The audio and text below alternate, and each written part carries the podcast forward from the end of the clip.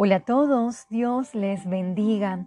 Escuchaba un mensaje que decía, lo mejor que podemos hacer como cristianos es buscar de Dios y caminar con Él. El tema de hoy es ¿en qué dirección caminamos? Recuerdo una vez visitar un parque verdaderamente grande. A pesar de contar con un mapa en la mochila, decidí ignorarlo y caminé sin dirección clara. Llegué al punto de estar perdida hasta que me fijé en el manual de ruta, o sea, el mapa. ¿Qué o quién está dirigiendo su caminar? Veamos el consejo del rey David a Salomón. Acompáñeme a Primera de Crónicas 28, versículo 9. Y tú, Salomón, hijo mío, Reconoce al Dios de tu Padre, sírvele con corazón perfecto y con ánimo voluntario, porque Jehová escudriña los corazones de todos y entiende todo intento de los pensamientos. Si tú le buscares, lo hallarás, mas si lo dejares, Él te desechará para siempre.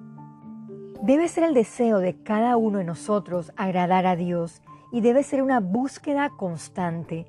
Vayamos al Salmo 119, versículo 10. Con todo mi corazón te he buscado, no me dejes desviarme de tus mandamientos.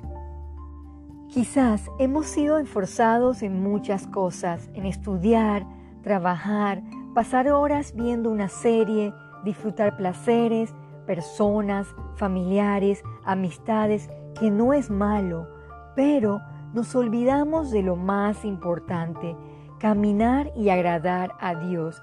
Esto debe ser día a día. Busquemos Jeremías 29, 13. Y me buscaréis y me hallaréis, porque me buscaréis de todo vuestro corazón. ¿Estamos actuando en esa búsqueda de corazón sincero?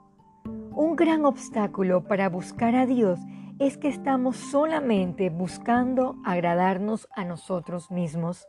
Leamos Filipenses 2:21. Porque todos buscan lo suyo propio, no lo que es de Cristo Jesús.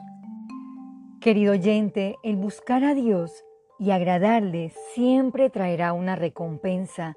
Redireccionemos nuestro caminar. Oremos.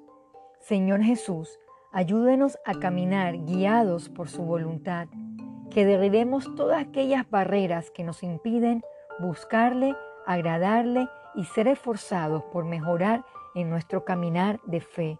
Todo esto se lo pedimos en el nombre de Jesús. Amén.